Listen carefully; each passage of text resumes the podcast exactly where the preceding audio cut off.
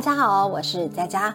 今天要分享的故事呢，是一件发生在台湾云林县的悬案。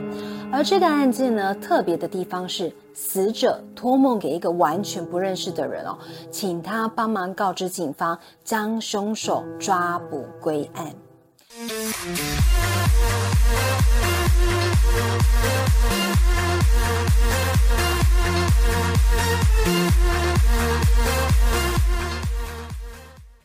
案件是发生在二零零二年的三月七日凌晨，当时就读云林县北港镇建国国中的十四岁少女崔小金，在家中身上被人刺了三刀的死亡命案，现场血迹斑斑，到底是什么原因哦，让只有年仅十四岁的女生哦惨死刀下？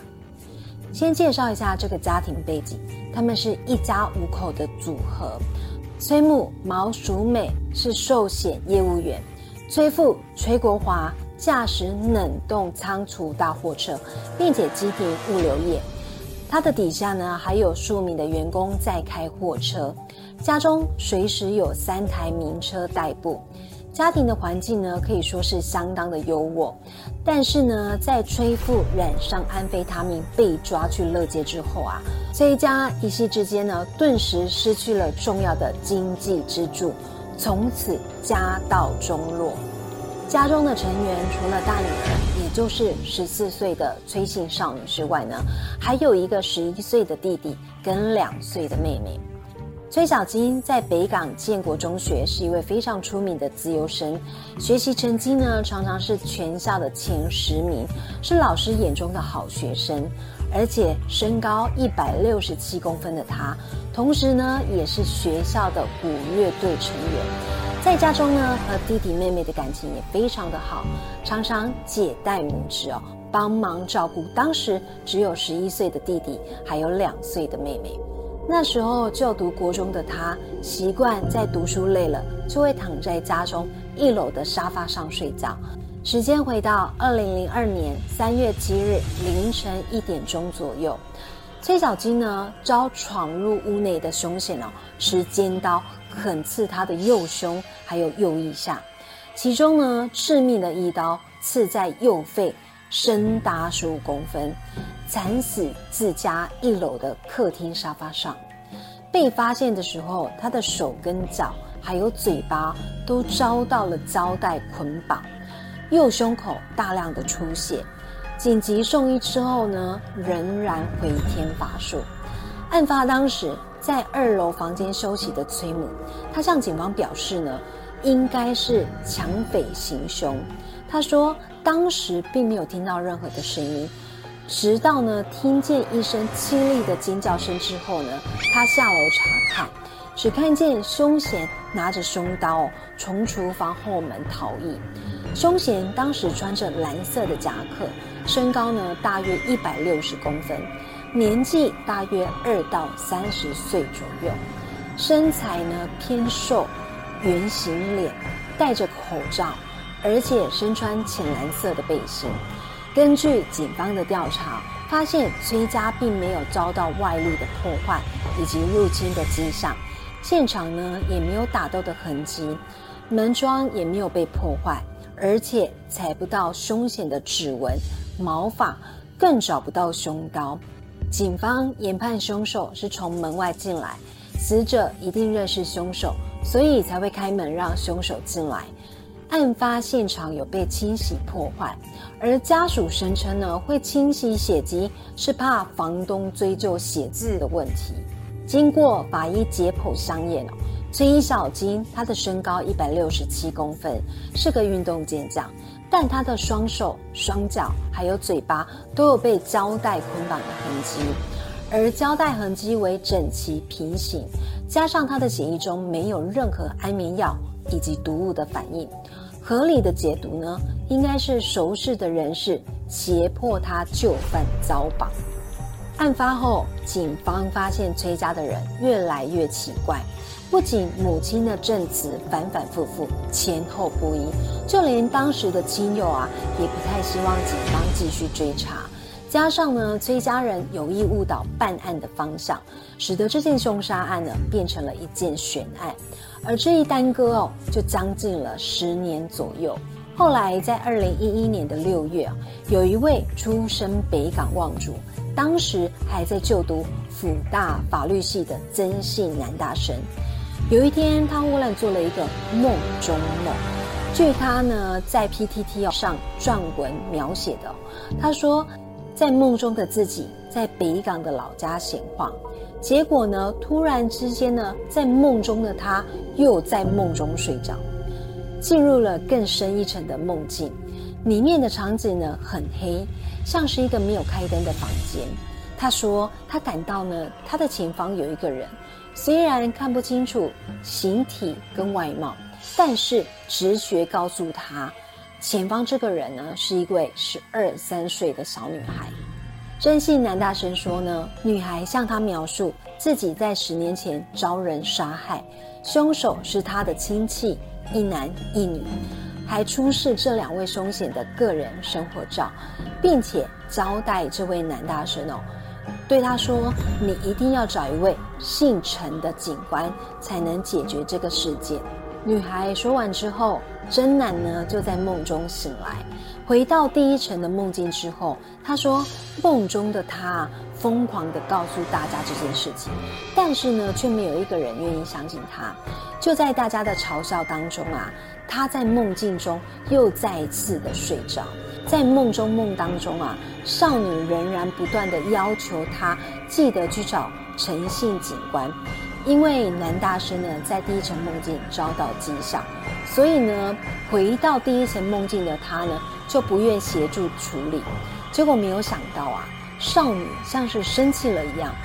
真男在第一层梦境中的鱼缸竟然无预警的破裂，使得第一层梦境中曾经嘲笑真男的亲戚哦，竟然遭到玻璃插满全身，模样相当的恐怖骇人。所以当真男真正清醒之后，他觉得这个梦境啊十分的清晰，而且内容十分的诡异。他当时啊直觉就是家里是不是出了什么事情？于是就赶紧打电话回老家询问，结果家人听到这个梦境之后，也觉得非常的奇怪，所以曾南的家人呢就兵分两路，一边去了妈祖庙询问，一边到了警察局问。他们去妈祖庙问是不是有这件事情，而且要请曾南帮忙。结果神明给了三个圣杯，然后。真南的家人呢，又问神明说：“是不是要请真南回老家一趟来解决？”结果又是三个圣杯。于是家人就到了警察局呢，找了认识的远景朋友，然后用非常委婉的语气将梦境的事情告诉了警方。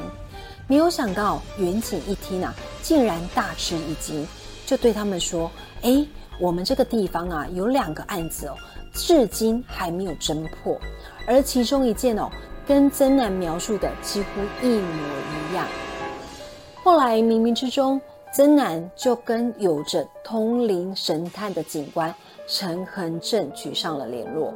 当时陈警官哦，以为曾南是要来骗钱的江湖术士，没有想到曾南却能清楚的描述案件的细节，就连没有公开的案情。也十分的吻合，所以陈警官感觉非常的诧异，于是马上跟曾南相约见面详谈。陈恒正警官表示呢，这件案子呢最大的疑点就是在于死者崔小金的家人，他们明显没有说出实话。陈恒正回忆哦，当时真信男大生被托梦后，原以为案情终于露出曙光。于是他便南下呢，到崔家探访，但是崔家的亲友却没有人想要再提起这件事情，对于警方的调查呢，也十分的排斥。而且更奇怪的是，在当时啊，崔家有一名亲友，他是开公庙的，所以呢，陈警官就跑去哦请示这个三太子说，案子跟崔家人有关吗？结果没有想到神明。竟然连续指出了三个圣杯，看到这种情况后呢，亲友竟然马上对警察下逐客令。更诡异的是，他还发现有的亲友家中贴满了符咒，并且把崔小金的照片压在符咒下，感觉就像是做贼心虚。正常来说，若家人啊或是亲友遭到凶手杀害，那么正常的人应该会希望警方呢赶紧破案，对不对？而且呢不会放过任何的蛛丝马迹，就算是求神拜佛，只要是对案情有帮助的，应该都会去尝试。但是这一家人种种奇怪的行为，都让警方觉得案件呢不单纯，反而是亲友涉案的可能性很大。除了崔家人离奇的反应让陈警官印象深刻之外，他还表示，在二零一一年接手案件之后，他曾经回到现场查看，发现里头的摆设呢从未被移动过，所有的家具都布满了厚厚的一层灰，里面的空气呢仿佛还冻结在崔小金遭刺杀的那一个清晨。更奇怪的是，就连崔家人的内衣裤、证件。等等私人物品还遗留放在原位，崔家人呢感觉像是被什么吓到一样，连夜逃离了这个家。陈恒正说，整个案件最大的疑点，除了家属的反应之外，就是凶手的行凶动机。虽然凶手不明，但一定是死者亲近甚至是熟识的人。但是为什么他要杀害？崔小金呢？死者遗体并没有遭到性侵的痕迹，所以并不是为色杀人。虽然崔母呢从事保险业，但崔小金死后，家属得到的保险理赔也只有一点点，所以也没有理由为了这一点点钱去杀人。因为如果是想要诈领保险金的话，身为保险员的母亲，当初一定会帮崔小金多保一点。由于证据薄弱，使得案情呢再度陷入了焦灼。曾南呢在二零一一年的九月初又再次梦到了崔小金，然后呢在梦中他非常生气的上前抓了这个崔小金的肩膀，他说呢你在搞什么啊？知道大家都急坏了吗？为什么没有来找我呢？但是在梦中的崔小金只是面露难色。然后曾南接连问了好几个与案件有关的问题啊，崔姓少女呢却表现着兴趣缺缺，感觉哦像是有苦说不出的样子。最后在梦中，崔姓少女用了一个浅浅的微笑，对着曾南说：“这一段时间谢谢你的帮忙。”然后就消失不见了。而事后，陈恒正警官呢，得知了梦境的内容之后，也感觉非常的失望。他说：“崔姓少女自己都不想破案了，还有谁会想呢？”随着负责案件的这个检察官调职，整起案件又再度的石沉大海。后来，这个男大生回忆啊，在检察官调走的几天之后，他曾经鼓起勇气打电话给陈恒正警官询问。他说：“这个案件呢，是不是已经没有了？”结果陈警官听到之后，沉默了一下子，才回答：“嗯，很遗憾，是的。但是，在二零一七年，警方在监听的时候，竟然发现了重大的突破。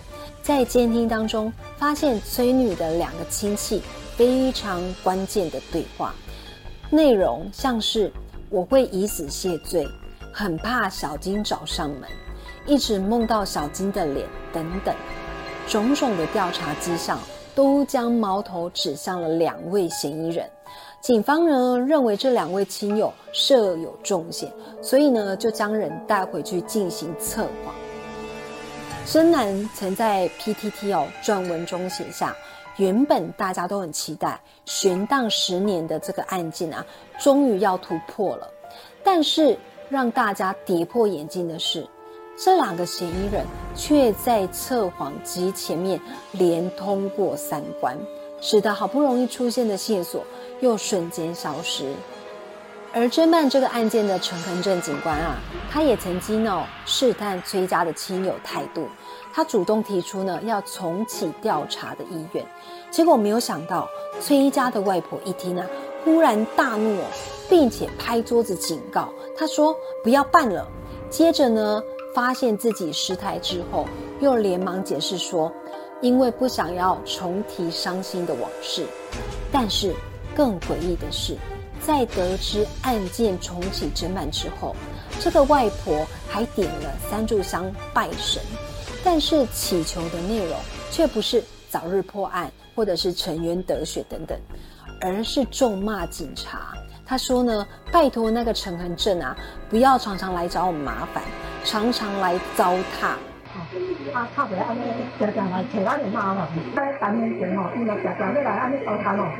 甚至哦，还举家跑到了派出所去抗议，怒批警察呢不肯放过我们，总是要找他女儿的麻烦，还对警察说呢，外孙女崔小金有托梦给他，说他呢是替爸爸死的。但警方再问下去哦，外婆就说不知道了，很明显就是不想让警方再调查这个案件。虽然这个案件至今还没有侦破。犯案的动机是什么？凶手到底是谁？虽然警方调查崔小金疑似惨死在至亲的刀下，但是真实的内幕到底是什么？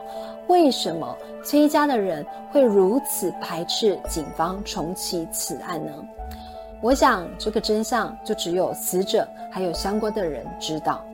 虽然凶手有办法躲过法律的制裁。但躲不过良心的谴责，还有死者的纠缠。在这一世，或许没有办法让凶手伏法，但是天理轮回，一定会有让凶手付出代价的一天。今天的故事虽然还没有看到完美的结局，但是还是那一句话：欠人的总是要还的。这辈子让你躲过了，下辈子就是本金加上利息，要还的就更多了。听完这个故事之后，大家有什么想法吗？欢迎在留言区分享你的想法哦。也再次谢谢大家的订阅跟收看。对了，要告诉大家，最近佳佳创立了频道的粉砖，也希望大家多多支持、按赞。像是要和佳佳分享故事的，也可以使用粉砖的私讯功能跟佳佳联系哦。如果看完影片之后还没有订阅的朋友，能否给佳佳一个鼓励跟支持呢？